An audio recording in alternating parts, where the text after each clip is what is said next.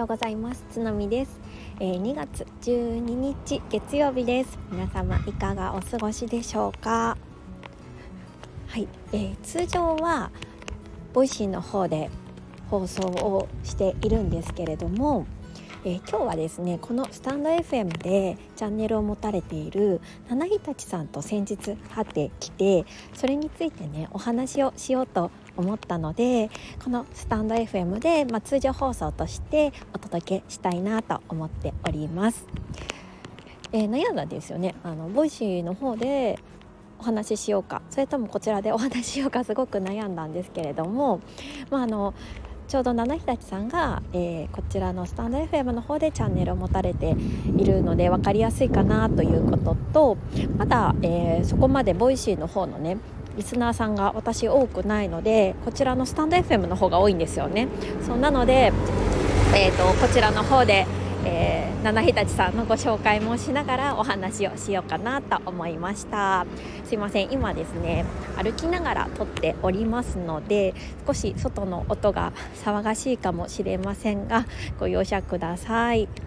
はい。でねえーと、3日間沖縄の方に旅行に行ってきましてで沖縄在住の5人のママさんでいるななひたちさん、えーと会ってきました。でななひたちさんのチャンネルについては、えー、こちらの概要欄の方にリンクを貼らせていただきますのでぜひ遊びに行っていただければなと思います、はい、でななひたちさんとはえ、ー、とね私確か Voicy のプレミアムリスナーつながりで多分最初に知りましてでそこからもうすでにねあの七日立さんの方はスタンド FM で配信を確かされていたんですよね。でその様子を見ながら私は ちょっとあの配信を始めたみたいな経緯があります。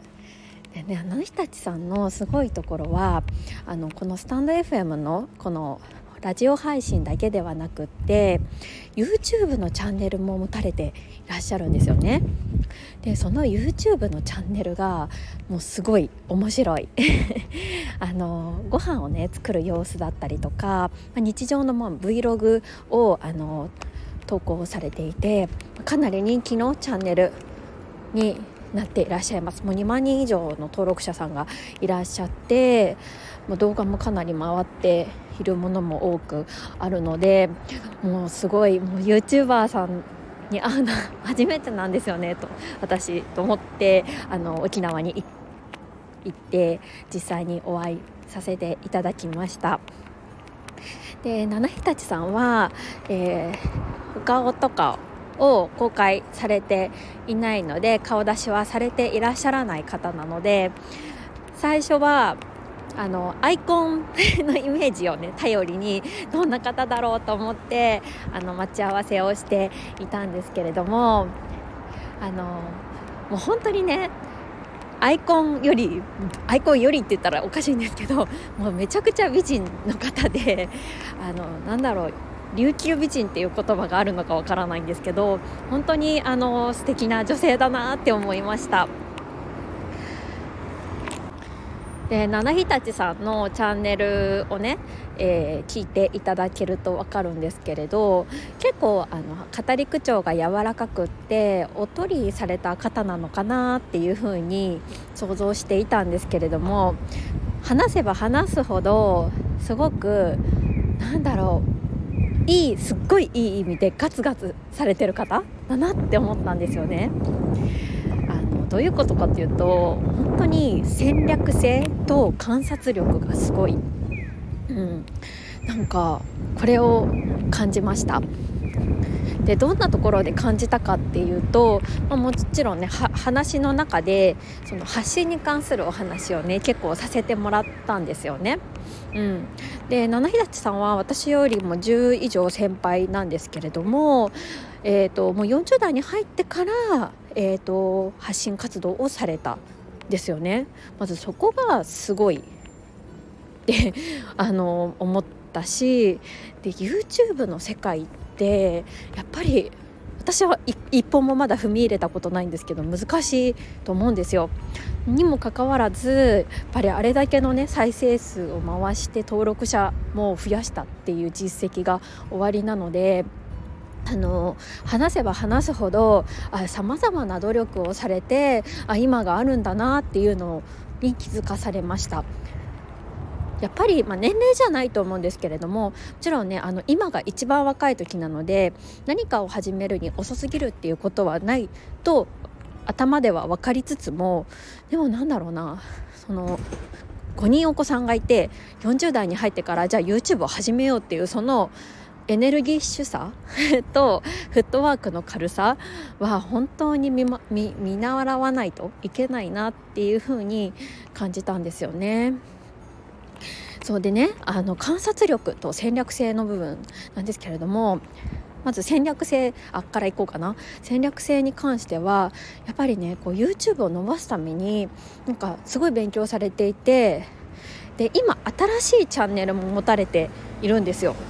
でなんかそのチャンネルについてなんかあの公開をされていないんですよねこのチャンネルやってるのであの皆さん来てくださいということを公開されてなくってでそれにもねちゃんと理由があったっていうのが分かったんですよね今回。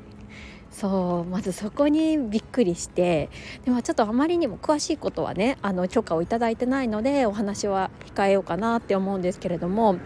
ちゃんと理由があってあえて公開していないこのチャンネルやってます七日立はこのやこのチャンネルやってるんだよっていうことを七日立さんのこのスタンド FM とかで公開していないのには理由があったっていうところが私はすごくびっくりしました。それから観察力の部分なんですけれどえーと、なんかね本当にありがたいことにお土産を持ってきてくださっていてでお土産の中に、えーと手紙が入っていたんですよね。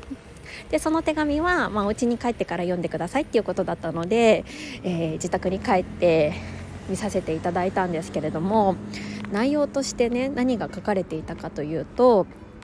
まあ、私が今インスタグラムと,、えーと、この配信、えーと、音声配信をやられてややってると思うんですがその配信の、えー、素敵なところっていうことでねいくつも箇条書きにしてピックアップしてくださっていたんですよね。でもうその内容がなんだろうな、まあ、私自身があここ意識したいなっていう部分をちゃんと的確に捉えられている たんですよもうそこがねもう本当にびっくりしました特にインスタグラムの部分に関してなんか私は結構あの割とこうコンセプトを考えてあの設計をしているんですけれどもそれをねもう全部言い当ててたんですよね。私が気にしてる部分を全部ピックアップされててえなんかすごいって思ったんですよ。もうただただちょっと語彙力がなくてあれなんですけど。でなんかねここで感じたのがなんかやっぱりこう長く発信活動をされててで、まあ、実績を持たれてる方ってやっぱなんか違うなって思う思ったんですよね。私はまだねあの1年発信を始めて1年なので全然そんな分析力とかね観察力ってなくてこれから磨いていかないといけない部分だなって思っていたんですがなんかその目指さないといけない あの地点のさらに上を行ってたっていうのがあの七日立さんでうんなんかすごいなって思いました。か手紙に書かれていた内容その私の発信のものの発信している内容の、まあ、素敵なところで挙げてくださっている、まあ、いくつかというかいくつかをちょっと公開することっていうのは、まあ、今はできないんですけど、まあ、一つ挙げるのであればえっ、ー、とね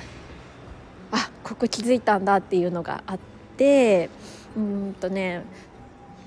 どれにしようかな例えばなんですけど、えーと、世界観が統一されてる、まあ、これは気づかれる方いらっしゃるかもしれないんですけど、まあ、色のところまでね結構あの注目をしていただいたんですよね。あのブラウンをがいい仕事をしてるっていう風に書かれていていや私まさにちょっと自分のそのコンセプトカラーみたいなところはあのブラウンえー、をちょっと意識してるんですよね。そう。あの文字の色とか背景の色とかを結構ブラウンを入れるようにしていましてなんかそれをねしっかりこう的確に、えー見ていただいていたっていうのが驚きました、うん、あとねいくつももう本当に驚くポイントがあったんですけれどいやーでもすごいなって思ったんですよね。何が言いたいかってやっぱり、うん、なんだろうなこう発信するにあたってもちろん自分の分析っていうことも重要だけど自分自身が発信する内容の分析も重要だけれども他の人がどういうふうな感じで発信してるのかっていうことをしっかりこう観察して分析するっていうのもその力も大切なんだなっていうことが分かりました。うん、そうですねいやすごすごいいい機会だったなって思います。でやっぱりねあとリアルで会うってすごいいいですよね。まあまたなんか繰り返しになっちゃうんですけどやっぱりこう声からつながって実際リアルで会うってそんなにねあのもちろん緊張もするんですけど、